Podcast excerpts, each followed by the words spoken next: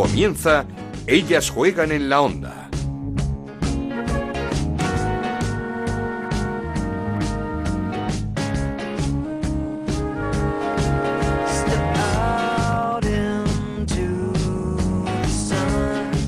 ¿Qué tal? Bienvenidos una semana más a Ellas Juegan, el programa de Onda Cero dedicado al fútbol femenino. Nos podéis encontrar en ondacero.es y en nuestra cuenta de Twitter en arroba ellas juegan OCR. Volvió la Liga Iberdrola y lo hizo como se fue, con goleada del Atlético de Madrid 4-1 ante el Málaga y con un hat-trick de Jenny Hermoso que coloca a la delantera del conjunto rojiblanco con 13 goles, los mismos que tiene Charlín Corral. El Atlético de Madrid es líder con 51 puntos, tres más que el Barcelona, que ganó 2-1 al Athletic Club de Bilbao en uno de los partidazos de la jornada. Lieke Martens y Alexia Pute ya se adelantaron al Barça y ya en el descuento Lucía García hizo el golazo de las bilbaínas. Tercero con 42 puntos es el Levante, que ganó 0-1 al Rayo. El Valencia logró remontar al Logroño gracias a un gol de Maripaz Vilas que hace respirar al conjunto Che. Y el Sevilla logró tres puntos importantísimos en Albacete que le sacan del descenso puestos de descenso que ocupan en estos momentos Logroño y Málaga, los dos equipos que ascendieron esta temporada. Además, esta semana tenemos cuartos de final de la Copa de la Reina el miércoles a partido único. Real Sociedad Rayo Vallecano, Levante Sevilla, Madrid Club de Fútbol Barcelona y Athletic Club de Bilbao, Atlético de Madrid en San Mamés, ni más ni menos. Por cierto, que esa final de la Copa de la Reina se jugará el próximo 11 de mayo en Los Cármenes, en Granada inmejorable escenario. Pero hemos quedado con una de las jugadoras de la jornada, una futbolista que ha dado mucha tranquilidad a su equipo esta semana. Comenzamos. En Onda Cero arranca Ellas juegan en la Onda, con Ana Rodríguez. Y lo hacemos como siempre poniendo en orden resultados y clasificación después de esta jornada número 18 en la Liga Iberdrola que comenzaba con la victoria del Levante 0-1 ante el Rayo Vallecano, 4-1 la goleada del Atlético de Madrid ante el Málaga, 1-2 importantísima victoria del Sevilla ante la Fundación Albacete, 2-0 victoria del Betis ante el Español, empate a 1 entre Real Sociedad y Granadilla, 2-1 ganaba el Valencia al Logroño, 0-2 victoria también muy importante del Madrid ante el Sporting de Huelva. Y 2-1 ganaba el Barcelona al Athletic Club de Bilbao. Con estos resultados, la clasificación queda de esta forma. El Atlético de Madrid líder con 51 puntos, segundo el Barcelona con 48, tercero es el Levante con 42 puntos, cuarto el Betis con 32, quinto el Athletic Club de Bilbao con 31 puntos, Sexta la Real Sociedad con 25, séptimo el Granadilla con 24 puntos, octavo el Rayo Vallecano con 22, noveno el Valencia con 21 puntos, décimo el Albacete con 17, los mismos que tienen Español y Madrid Club de Fútbol Femenino, décimo tercero es el Sporting de Huelva con 15 puntos, los mismos que tiene el Sevilla, y en puestos de descenso Málaga con 15 puntos y Logroño con 13. Pero como os decía, habíamos quedado con una futbolista, una futbolista que ha dado tranquilidad a su equipo, marcó un gol que sirvió para remontar un partido que el Valencia había empezado perdiendo en casa ante un recién ascendido como es el Logroño y tenemos que saludar, como no, a la delantera del conjunto Chea, Maripaz Vilas. ¿Qué tal Maripaz? ¿Cómo estás? Hola, buenas tardes, muy bien. Y, supongo que además eh, respirando y aliviadas después de esa victoria con remontada del domingo ante el Logroño. Y sí, bueno, más bien han sido los goles de, de, todo el equipo realmente, porque eh, estábamos deseosas ya de, encontrarnos con los tres puntos y, nos hacía mucha falta una victoria. Sí, ¿qué, ¿qué está pasando, Maripaz? Porque, no sé, desde fuera es difícil de entender un equipo como el Valencia que esté sufriendo tanto para sacar adelante los partidos. Sí, bueno, a ver, es algo un poco difícil de explicar porque al final trabajamos bien durante toda la semana, pero cuando ya te metes en una dinámica que, que no es buena, que, que lo intentas y, y no va, pues al final es como que es muy difícil salir de eso. Cuando entras en una dinámica positiva todo te sale redondo y, y bueno, y al contrario, pues cuando te metes en una dinámica que no es buena, pues al final siempre la suerte tampoco está de cara, bueno, al final eh, ya las que hemos vivido situaciones así, pues ya sabemos lo que es. Mm, es que además mm, pensábamos es una, como dices, dinámica negativa, falta de confianza, porque además eh, no sé si también de nervios, porque se iban muchos puntos en los últimos minutos de, los partidos. Sí, yo creo que al final, pues bueno, eh, no ayuda el, que hayas perdido pues partidos a lo mejor en los últimos minutos, eso, pues te encuentras ganando y llegan los últimos minutos y es como que aparecen otra vez los fantasmas y bueno, esa falta de confianza al final pues eh, hace que a veces eh, pues nos desconcentremos o, no estemos pues totalmente bien tácticamente o, o lo no sé o lo concentrados que deberíamos estar como para llevarnos la victoria. Entonces al final pues eso uno tras otro uno tras otro y se nos iban sumando ya demasiados. No sin duda. Hablábamos hace unas semanas con Ana Irlomba eh, que nos decía pues tenemos que ponernos las pilas eh, antes de que la situación vaya más. O sea, no sé si ha habido mm, preocupación grande ya por la situación del equipo, si podía ir, eh, porque está todo tan apretado en la parte baja de, la clasificación. Al final, bueno, no sé si es preocupación o no, pero bueno, eh, intentas eh, llevarte los puntos, pero ves que no, que dominas el partido, pero que no te lleva los tres puntos, llega un momento que reflexionas y piensas y dices, a ver, eh, la cosa ya no está como para, para, bueno, tranquilas, ya llegará, ya llegará, ya llegará, ya habían pasado varios partidos que nos lo merecíamos. Realmente, en la mayoría nos, nos hemos merecido llevarnos la victoria, pero bueno, al final no te la llevas y no puedes vivir de nos lo merecemos, nos lo merecemos. Vives, vives de, ganar el partido y así es el fútbol. Entonces sí que al final, pues bueno, eh, un poco de preocupación sí que había porque bueno, somos jugadores que que hemos fichado pues para estar ahí arriba y, y, te ves que este año pues por unas cosas o por otras no nos llevamos los puntos. Mm, ¿Crees que esta victoria con remontada mm, puede ser un punto de inflexión que haga que, que, la plantilla, que el equipo coja esa confianza que le está faltando? Bueno, yo espero que pues de aquí pues eh, nos demos cuenta que, que somos un equipo que, que, podemos ganar a cualquier rival y que si salimos al 100% concentradas, pues al final sí que es verdad que seguramente nos llevaremos la victoria. Espero que sí, que sea un punto de inflexión y que ahora todo vaya un poquito mejor. Pero bueno, eh, a ver, partido a partido, vamos a saborear primero estos tres puntos que nos ha costado bastante y ahora, bueno, eh, esta semana trabajar para el Málaga. Sí, para el Málaga que está también en una posición muy delicada. Bueno, ahora mismo último de la clasificación, estaba fuera del descenso en esta jornada, pero claro, como está todo tan apretado abajo, ahora mismo es último y es que mm, cada vez hay más igualdad en esta Liga Iberdrola.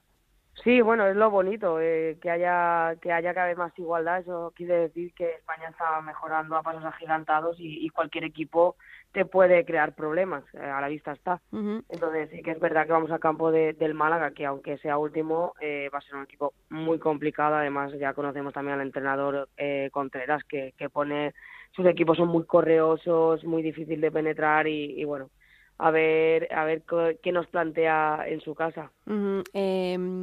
Maripaz, te quería preguntar, porque es una mm, pregunta que estamos haciendo mucho en este programa, si el nuevo formato de esta Liga Iberdrola está quizá perjudicando a algunos equipos. Eh, no es que no haya motivación, pero ese, el hecho de no mm, jugarse nada eh, en el mes de enero, por ejemplo, de, de, en esta Liga Iberdrola, no sé si, si os ha perjudicado. Pues la verdad que no te sabría dar una valoración ahora mismo. Bueno, ¿a ti te gusta este nuevo formato de Liga y Copa?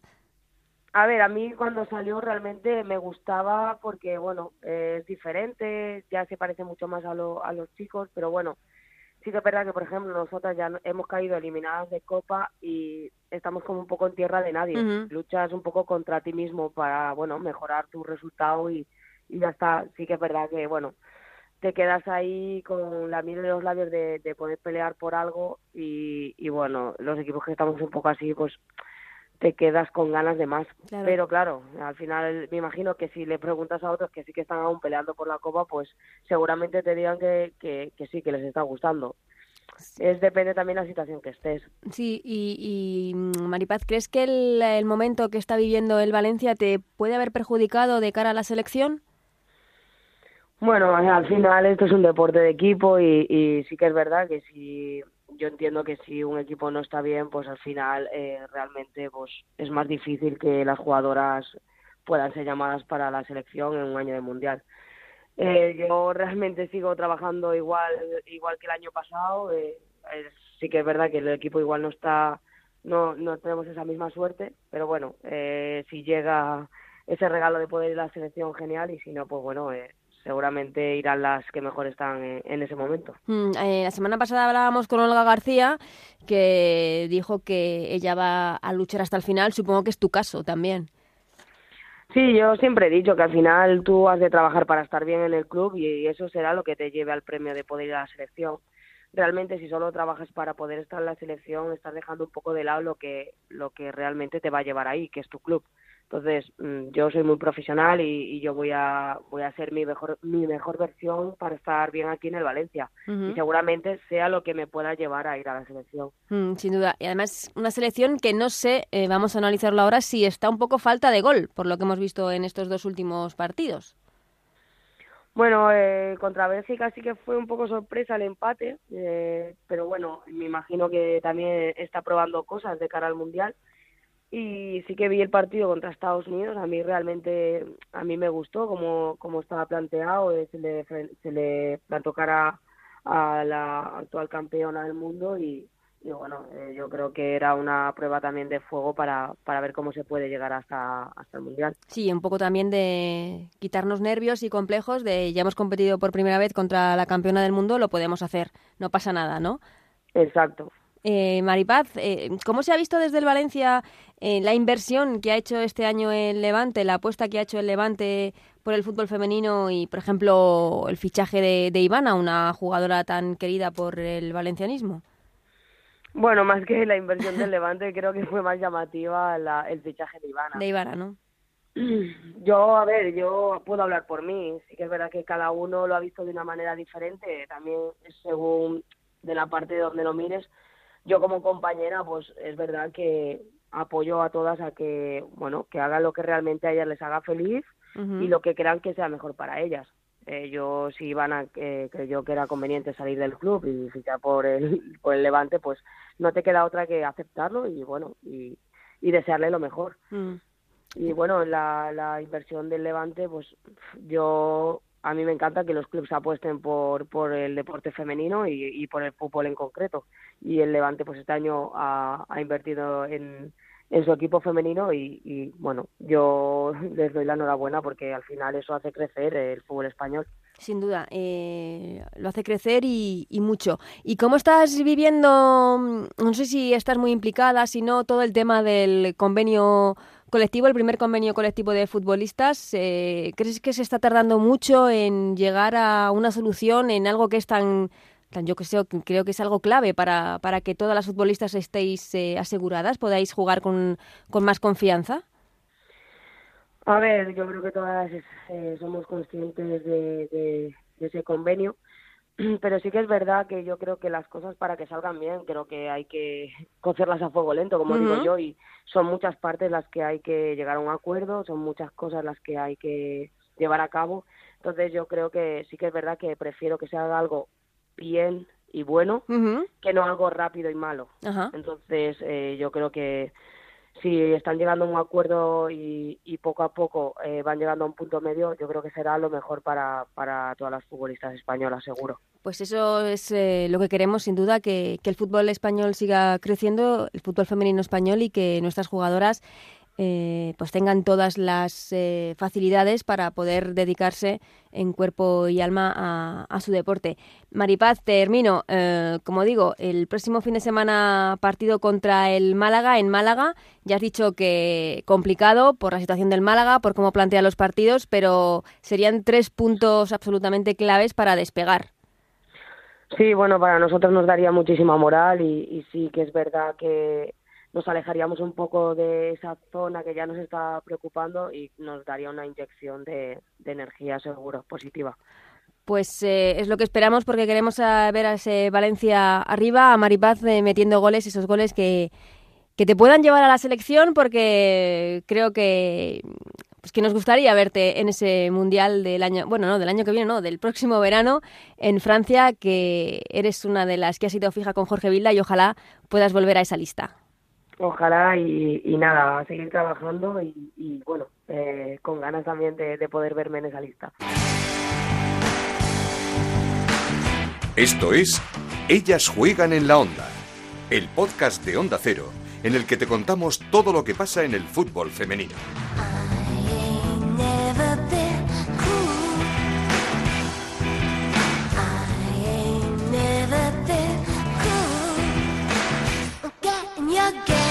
Os dije la semana pasada que íbamos a hablar de esos dos partidos amistosos que ha jugado la selección ante Bélgica y sobre todo ante Estados Unidos. Y qué mejor manera de hacerlo que con nuestro compañero de Diario Marca, con David Menayo. ¿Qué tal, David? ¿Cómo estás? Muy buenas, Ana, ¿qué tal? ¿Cómo has visto estos dos amistosos de la selección estas dos últimas semanas? El primero contra Bélgica, ese empate a uno, y la derrota ante Estados Unidos, ante la campeona del mundo, por eh, cero tantos a uno. ¿Cómo, ¿Cómo lo has visto? ¿Te ha gustado la selección? Pues sí, mejor sensación que, resultados, evidentemente. Quizá en el primer partido con las teóricas suplentes o con jugadoras con menos minutos eh, se pudo hacer más, pero una vez más la falta de gol pues eh, pasó factura a la selección española. Y contra Estados Unidos sí que vi un equipo sólido, conjuntado, muy trabajado y que hizo frente de tú a tú a la actual campeona del mundo. Es verdad que Estados Unidos es una selección que venía sin mucho rodaje, que tampoco sacó a su once titular, aunque sí sacó un once bastante fiable y de garantías que podría ser titular eh, en el Mundial. Y España yo creo que, que, le hizo frente durante 53 minutos, que al encajar el gol no se vino abajo y que incluso en los últimos minutos con la entrada de jugadoras como Falcón, Bombatío, Lucía García hizo bastante daño a la defensa estadounidense. Así que creo que el bagaje general es bastante positivo para la selección española. Sí, fue como que la salida de esas jugadoras más jóvenes, eh, con más desparpajo, era como que tenían menos respeto a la selección con la que se estaban enfrentando, ¿no? Quizá España salió muy respetuosa eh, ante Estados Unidos, pero, pero las jóvenes salieron mucho más eh, despreocupadas. Sí, al principio es verdad que había que lidiar con los nervios y las propias jugadoras de, después lo decían, que era la, la primera vez que se medían a Estados Unidos pero sí que es cierto que, España se mostró muy seria y luego lo que tú dices, la salida de, al terreno de juego de, esa segunda línea, jugadoras jóvenes que están acostumbradas a competir de tú a tú con cualquier rival, pues dio un aire fresco sobre todo al ataque, eh, también Aikari, eh, Aitana, eh, creo que jugadoras de presente y de futuro para la selección española que en ese tipo de partidos te aportan otra cosa diferente, no te aportan, evidentemente no son jugadoras quizá para salir de inicio o que te rinda 100% de inicio, pero sí que demostraron ante Estados Unidos en Alicante que, que pueden tener cabida en este equipo porque te pueden dar un factor diferencial. La propia Falcón tuvo un uno contra uno frente a, la portera estadounidense que pudo salir el empate. Lucía hizo un, par de carreras que, que dejó boquiabiertas a, a los centrocampistas de Estados Unidos y Naikari tuvo una, eh, un desmarque que, que, al final se lo cortó una defensa en los poquitos minutos que tuvo en el terreno de juego. Así que yo creo que el bagaje de esta de esta generación es bastante positivo dentro de la selección. Mm, hablabas de, sobre todo en ese primer partido, esa falta de gol ante Bélgica. Hemos hablado hace unos minutos precisamente con Maripaz Vilas y le hemos preguntado por esa falta de gol en la selección. Eh, ¿Crees que es un problema, que es, eh, es algo puntual, es un tema de jugadoras, es un tema de grupo? ¿Cómo, cómo lo ves? Creo que es un problema general porque ya se demostró en la pasada Eurocopa. Creo que es menos preocupante que en la Eurocopa porque ahora se generan muchas más ocasiones de peligro de lo que se generaban por aquel entonces. Creo que hay perfiles diferentes de delanteras, que creo que es algo que no había antes en el grupo y por lo tanto yo creo que es una solución grupal.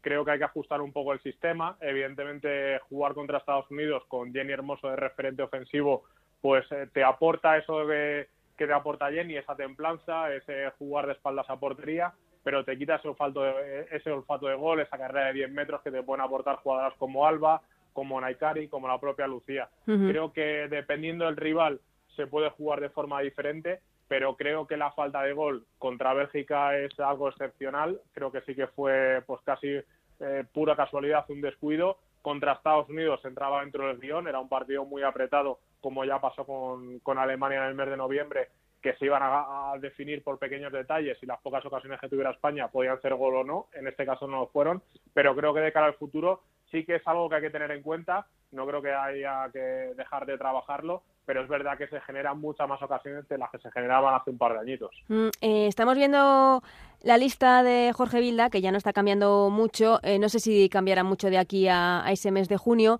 pero ¿crees que jugadoras como Maripaz Vilas, con la que hemos hablado hace unos minutos, o Olga García, con la que hablamos la, la semana pasada, tienen, eh, tienen cabida aún en esta selección?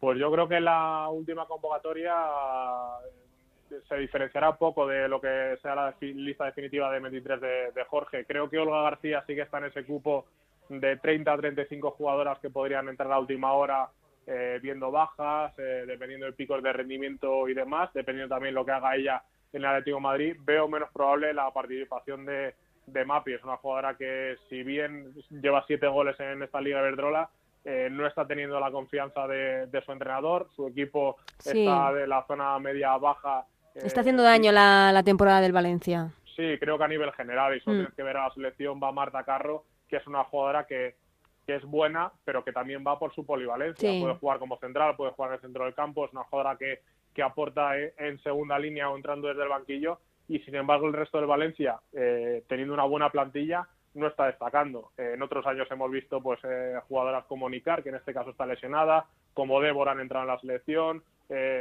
jugadoras que, podrían tener cabida y que sin embargo yo creo que no entran ni en, ni en la primera, ni segunda, ni tercera opción de Jorge Vilda. Mm. Creo que Mapi lo tendrá complicado, creo que Olga es una jugadora que podría estar ahí hay dos o tres más que están en, la Liga de Verdrola que, pudieran dar ese paso en, cuestión. Está Patrick Jarro, que no estuvo en esta ocasión. Más allá de eso, creo que, que poquito más eh, novedoso. Vamos a ver, también es una opción del seleccionador tener su grupo de trabajo de 25 o 30 personas, madurar este equipo y que llegue lo más trabajado posible a, la cita mundialista, que al final es lo que le vamos a pedir, que, que sea un equipo con identidad propia, que sepa trabajar, que sepa competir y luego pues en el terreno de juego al final que, se intente ganar. Mm, ¿Y te parece positiva no la inclusión de jugadoras jóvenes como son Naikari, como es Alba Redondo, como bueno la propia Aitana Bonmatí, que como dices tú le dan otro aire a la selección, eh, son otro recurso de, de Jorge para según se pongan los partidos? Sí, yo siempre he sido proclive a jugadoras que están destacando tanto en categorías inferiores como en la propia liga que tengan sus oportunidades. Yo lo único que reprocho en la era Bilda es que a jugadoras de más edad, de 30 años para arriba, como llamo al club de los 30, se le ha cerrado la puerta bruscamente cuando quizá competitivamente merecían esa oportunidad. Eh, podemos hablar de Sonia Bermúdez o Vero Boquete, que al final es un mal eh, del pasado, pero en el presente podemos hablar igualmente de, jugadoras como Priscila Borja, que en picos de forma tampoco ha ido, eh, de Ainhoa Tirapu, que haciéndolo bien tampoco ha tenido su oportunidad como primera, segunda o tercera portera, jugadoras del Athletic Club, que evidentemente, pues como Erika, quizás te, aporten algo, Necane, que te pueda aportar algo, jugadoras que quizá por edad han ido cayendo, para mí injusta, injustamente en muchos casos, pero evidentemente esto no quiere decir que, que haya que cerrar la puerta a las jóvenes. Al final, es el presente y el futuro, que lo están demostrando, lo están haciendo muy bien. Cada vez que salen, multiplican las oportunidades que tienen por los minutos que disputan y evidentemente son alternativas que tiene Jorge y que va a tener que utilizar tanto en este campeonato como en, como en futuros eventos. Sí, eh, también te quería preguntar por ese 11 de Jorge Vilda en el partido contra Estados Unidos. Creo que ya fue un 11 bastante significativo del que puede ser eh, en el Mundial, ese 11 titular de España, ¿no? Yo creo que es el, el 11 contra las grandes potencias. Eh, el jugar con, con, Jenny como referencia arriba eh, creo que pues, mina un poco el, el, arsenal ofensivo que tiene esta España, que tiene jugadoras muy, muy potentes. Y, y en ese 11 al final lo que hace es reforzar una segunda línea con jugadoras que se repiten un poco, ¿no? Las Alexia, Mariona, Amanda jugando en esa posición. Eh, con la posible entrada de Sosa, con Vicky jugando más arriba porque tiene a Meseguer atrás creo que es el, 11 de mono de trabajo, de guardar la ropa y, tener pocas oportunidades e intentar materializarlas. Creo que con potencias como Sudáfrica o con China hay que arriesgar un poquito más. Eh, eh, en otros partidos lo ha hecho, dando entrada a jugadoras eh, diferenciales o, mucho más verticales. Pero bueno, al final lo rico de esta selección y, y, yo creo que lo que destaco más es esa alternativa ¿no? que tiene, que al final cada once que, enlaza Jorge parece que funcionan en el, en el terreno de juego y eso quiere decir que es un once bastante trabajado en los entrenamientos y que luego al final todo es un factor muchas veces de, suerte en un campeonato del mundo, ¿no? Pero que sí es cierto que es el once contra Estados Unidos, un poco el once de gala, eh, quizá entrando Guijarro y saliendo Mariona, sí es el once de gala, pero creo que es el de la gala de, las grandes ocasiones. Creo que vamos a ver otros once también en el Mundial y en el camino a seguro que se cuela alguna jugadora que otra. ¿Y no crees que poner a Jenny, Jenny Hermoso en punta, no sé, eh, es un, eh, un, sistema con el que no nos fue demasiado bien en, el, en la pasada Eurocopa?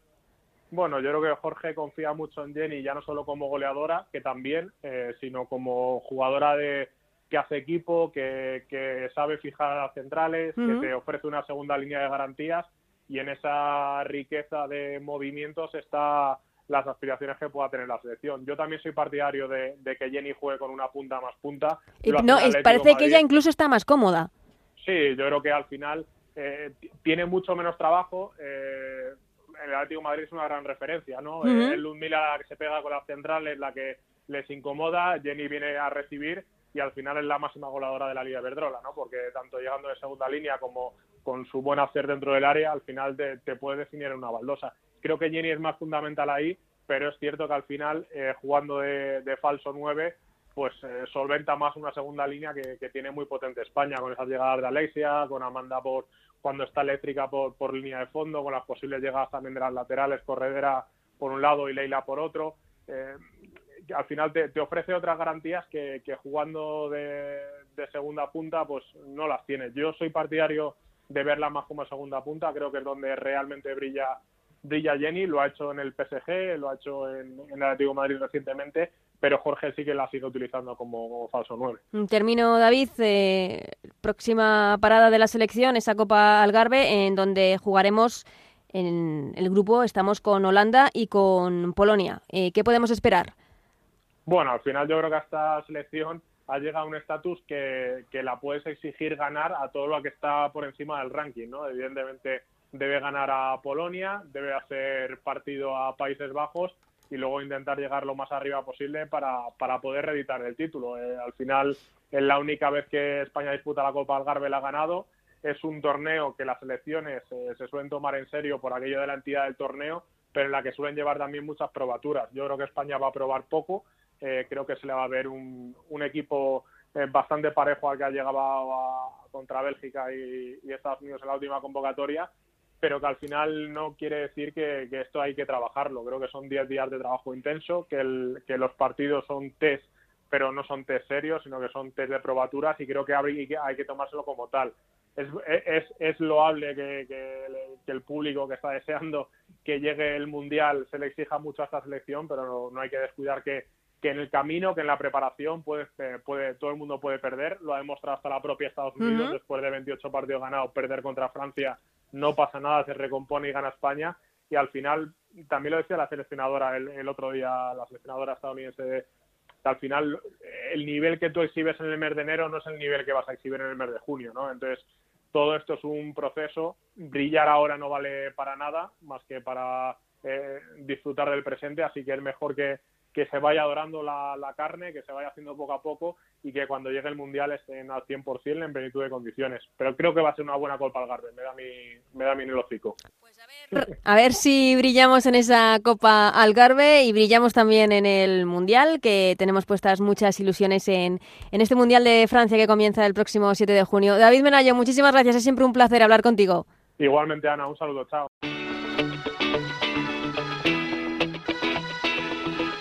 Seguimos con Ellas Juegan en la Onda, con Ana Rodríguez.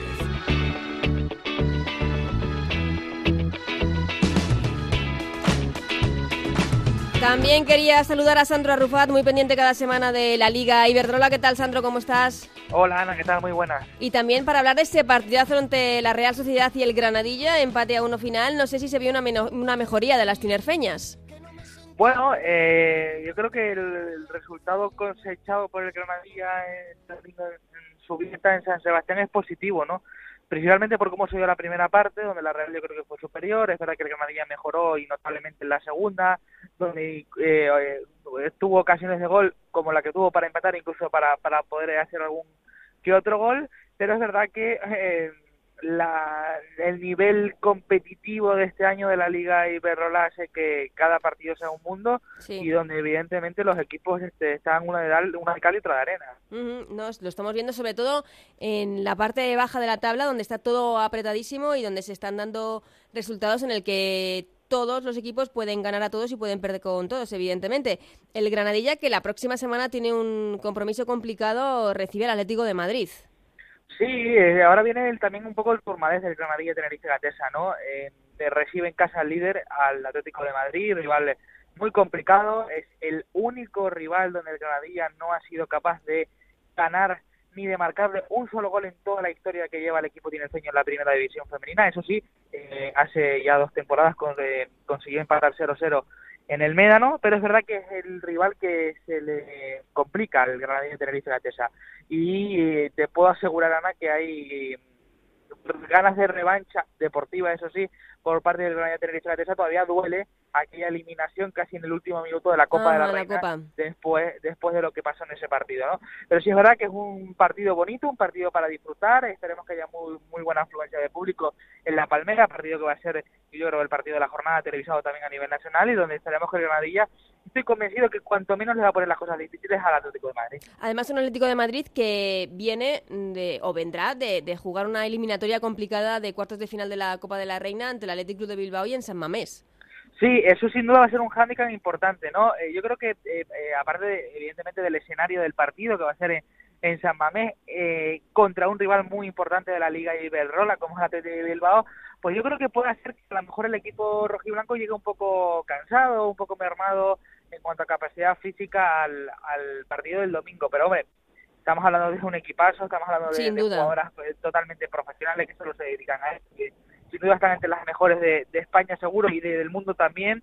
Eh, veremos, yo creo que va a depender mucho de la, de la clasificación, de la eliminatoria como sea, veremos si llegan a prórroga o no, veremos lo, lo complicado que sea ese partido para el Atlético de Madrid y veremos también sobre todo qué jugadoras y, y, qué once inicial saca el conjunto rojiblanco porque evidentemente tienen que ir a por la Copa. Eh, te quería preguntar precisamente por el Atlético de Madrid, porque no sé si te está sorprendiendo el nivel con el que está compitiendo, porque, no sé, igual pensábamos todos que iba a haber una especie de bajón de, del Atlético de Madrid este verano, después de las bajas que se, produció, de, se produjeron en el equipo, pero es que ha sido al revés. Creo que está jugando mejor incluso que estas temporadas pasadas.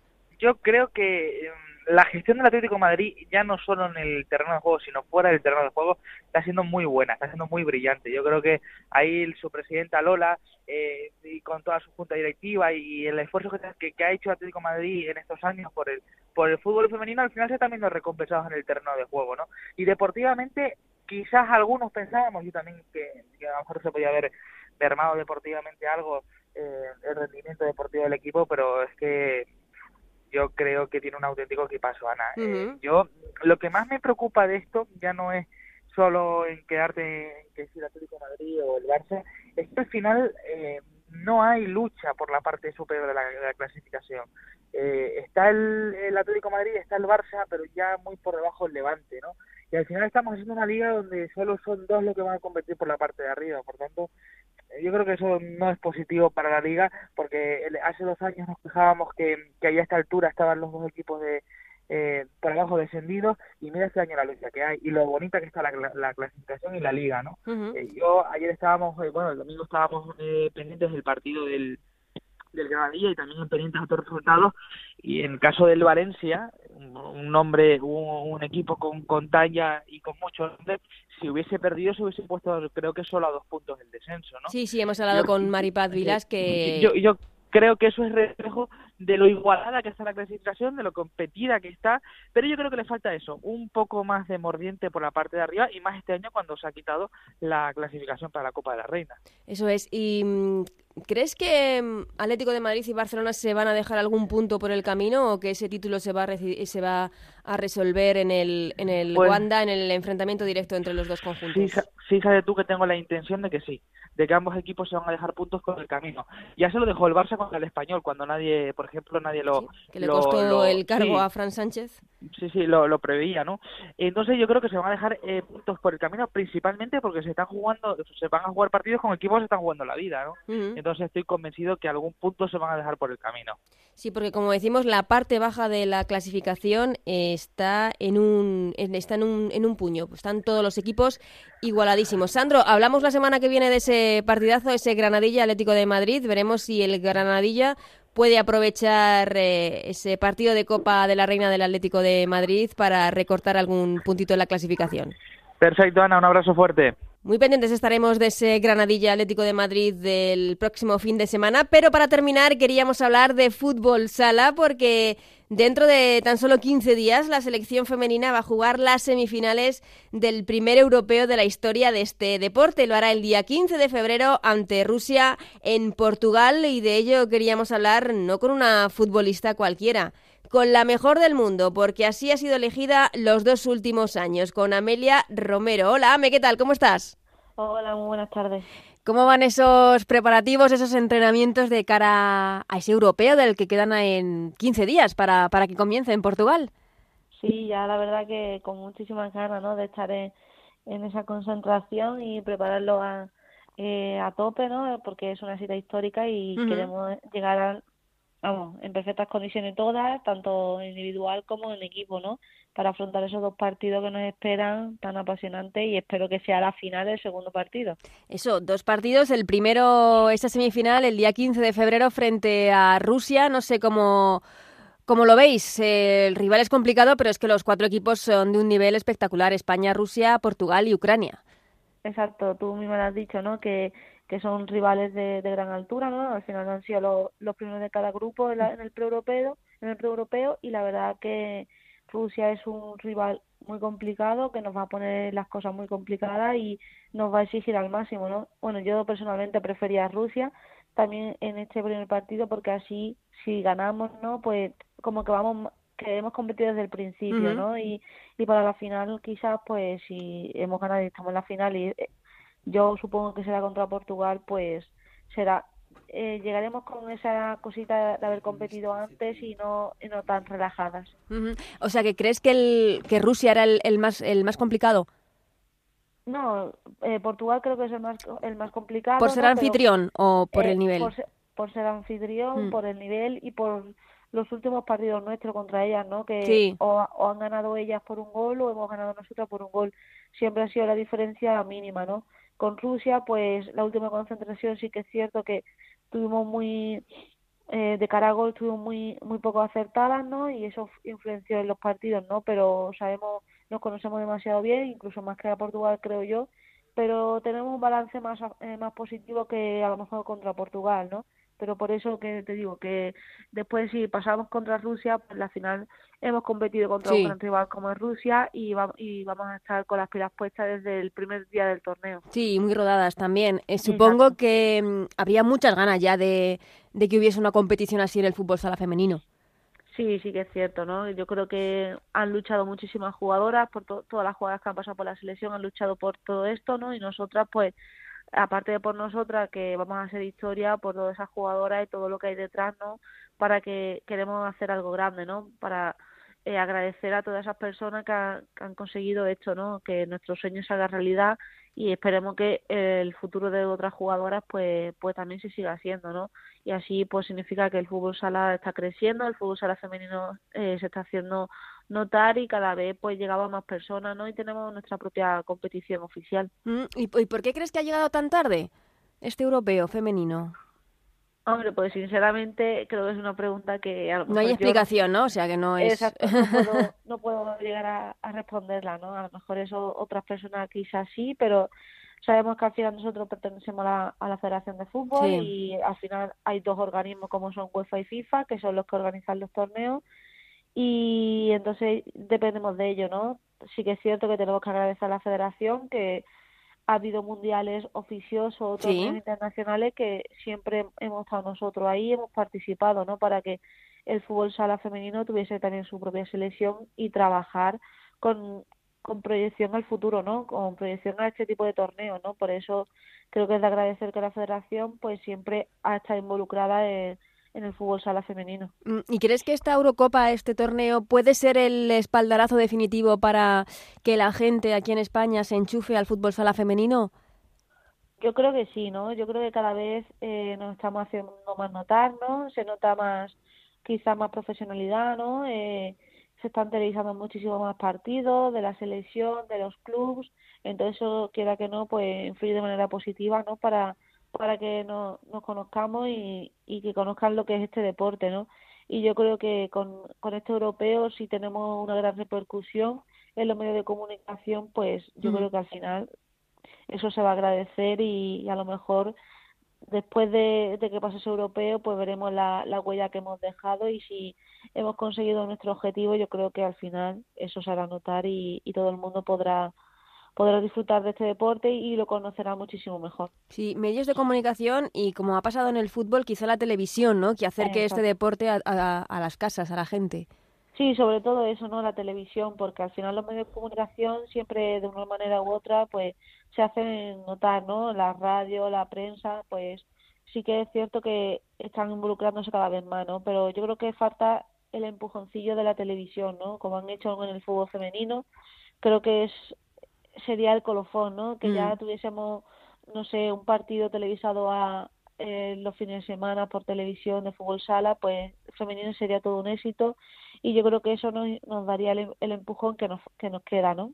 Mm, es que quizá la gente no lo sabe, pero estamos hablando con Amelia Romero, eh, jugadora del Futsina Valcarnero, en dos veces consecutiva declarada mejor jugadora del mundo, 2017 y 2018, y campeona también de Europa con el Futsil eh, Navalcarnero. O sea, quiero decir, el nivel de España es grande en este deporte. Sí, sí. Es, muy alto. Exacto, que el nivel de España eh, en cuanto al fútbol sala es una potencia mundial, ¿no? Y al igual que en el masculino, en el femenino, ¿no? Yo creo que Brasil y España, pues somos los dos competidores natos de este deporte, ¿no? Y, eso, el, como te estaba comentando en la lista, estoy yo, ¿no? Pero podría estar cualquier jugadora de la selección o de cualquier o de un club de, de nuestra liga, ¿no? Porque hay un nivelazo increíble, creo que cada vez hay más mejores instalaciones, mejores entrenadores, mejor cuerpo técnico y jugadoras que desde pequeñas se están formando y de qué manera, ¿no? Que vienen una cantera pisando muy fuerte y yo creo que es hora de que se reconozca todo ese trabajo y que se den cuenta de que de que existimos y que tenemos un, un gran nivel, ¿no? Para, para estar ahí, para hacer disfrutar a la gente de este deporte. ¿Qué países están apoyando el fútbol sala femenino? ¿Crees que, que deberíamos mirarnos en ellos? Hombre, pues yo creo que muchos países se deberían de mirar en nosotros, ¿no? tenemos una, una gran estructura, tenemos una liga propia, hay ciertos países que no pueden decir que yo personalmente creo que tenemos la mejor liga del mundo de fútbol sala por el nivel que hay, la competitividad que hay entre todos los clubes, es una liga regular, en otros países hay eh, hay también buenos equipos, pero siempre a lo mejor son dos equipos buenos o no hay liga regular como puede ser en Brasil quizás pero creo que España es un, un espejo en el que todo el mundo se mira para, para conseguir al menos eh, tener una liga regular y de que y, un, de un gran nivel, ¿no? Mm, no sé, pensaba que había muchas españolas que emigraban a jugar a la liga italiana, no sé por qué pensaba que, que estaba mejor. Últimamente sí que es cierto que se estaban yendo muchísima gente a Italia, pero ahora están volviendo otra vez, ¿no? Eh, la, la, razón principalmente por la que se, se van a Italia las la chicas no es porque allí se trata de manera más profesional no de lo que es este deporte. aquí sabemos que no podemos vivir de ello y somos conscientes de ello que tenemos que tener una formación académica o laboral extra para poder dedicarnos a, a lo que más nos gusta que es el fútbol sala no y, y pensando que esto es a corto plazo no es un periodo corto de de tiempo de tu vida y que tienes que ir formándote y, y labrando tu, tu camino, ¿no? Para cuando dejes esto. En Italia, por el contrario, pues sí que se trata de la jugadora de, manera más profesional. Puedes vivir de ello, pero ya cada una pues está en su derecho de irse a Italia o venir o, hacer lo que quiera y pensar en su futuro o, o encauzar su futuro como quiera, ¿no? Porque tú compatibilizas, compaginas el fútbol sala con tu profesión. Exacto. Y aún así, dos veces eh, consecutivas, dos años consecutivas, mejor que jugadora del mundo. Sí, bueno, pero eso yo creo que también se debe a, los éxitos colectivos que tengo en mi club, ¿no? Que, que siempre estamos o campeona, subcampeona de todos los títulos y el año pasado solamente nos faltó la, eh, la liga. Entonces yo creo que al final, eh, debido a los éxitos colectivos, vienen los éxitos individuales, ¿no? Que para mí no es una prioridad, sino mi prioridad es ganar cosas con mi equipo y con la selección. ¿Cómo empezaste, Amelia, en el fútbol sala? Pues mira, empecé, pues yo creo que como muchísimos niños, ¿no? Yo tengo un hermano también más o menos de mi misma edad y en el trabajo de mi madre, ¿no? Pues esto, en la sociedad de hoy en día todos los padres tienen que trabajar y al final tienen que hacer un apaño con los niños, ¿no? Pues ahí en el trabajo, es cierto, en el trabajo de mi madre, pues mi hermano y yo cogíamos una pelota y nos poníamos a, a disfrutar y a jugar como, como éramos, ¿no? Como unos niños y ahí empezó todo toda mi pasión por este deporte y al final pues mira dónde dónde ha acabado no que lo que empezó como una tontería mira dónde ha acabado. Bueno ha acabado pues ahora mismo en unas semifinales de un europeo de fútbol sala el primer europeo de fútbol sala femenino eh, Amelia se puede soñar con, con ese oro exacto vamos soñar vamos yo sueño, yo sueño todo, todas las noches porque, vamos, desde el primer día que yo vi esa copa ahí, ese trofeo, que tan bonito, y digo, mira, ese trofeo no tenemos que traer a España, sea como sea, ¿no? Al final sabemos que son dos partidos que van a ser muy eh, muy igualados, que mm. tenemos que traerlos, traerlo como sea, ¿no? Hay que sacar los partidos adelante como sea, jugando bien, jugando mal, porque al final no se van a acordar del que ha jugado bien y ha perdido, sino del campeón del título, ¿no? Vamos a intentar eh, que sean partidos buenos, bonitos y, vistosos sobre todo y que hacer disfrutar al público español, ¿no? Pero pero queremos traernos la copa sea como sea y para ello nos quedan dos semanas por delante de trabajo que vamos a, a, exprimirnos al máximo y sacar lo mejor de cada una para ponerlo en común con el equipo. Pues ojalá, Amer Romero, ocurra eso, vengáis con, con ese título de campeonas del mundo, de Europa de fútbol sala. Eh, aquí lo contaremos, aquí os esperaremos. Eh, recordamos la primera semifinal el día 15 de febrero, España-Rusia, la otra la jugarán Ucrania y Portugal, la final, la finalísima, el día 17 de febrero, este campeonato que se va a disputar en Portugal y que esperamos que sea el empujón definitivo para, para que todo el mundo que no lo está se enganche al fútbol sala femenino en este país, que lo necesita y que se lo merece. Perfecto, muchísimas gracias y eh, espero y deseo que volvamos a, coincidir y que sea con, eh, con ese oro, ¿no? Ojalá, aquí te esperamos, Ame. Venga, perfecto, muchas gracias.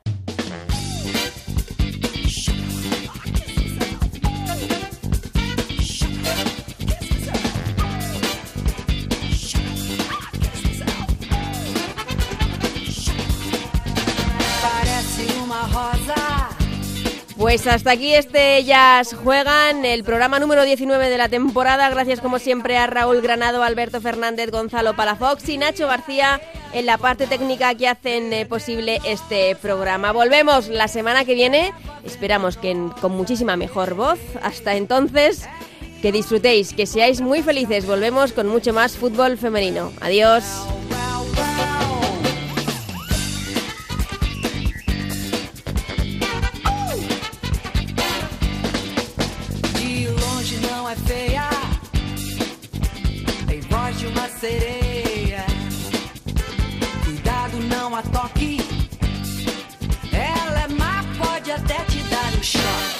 Then. now.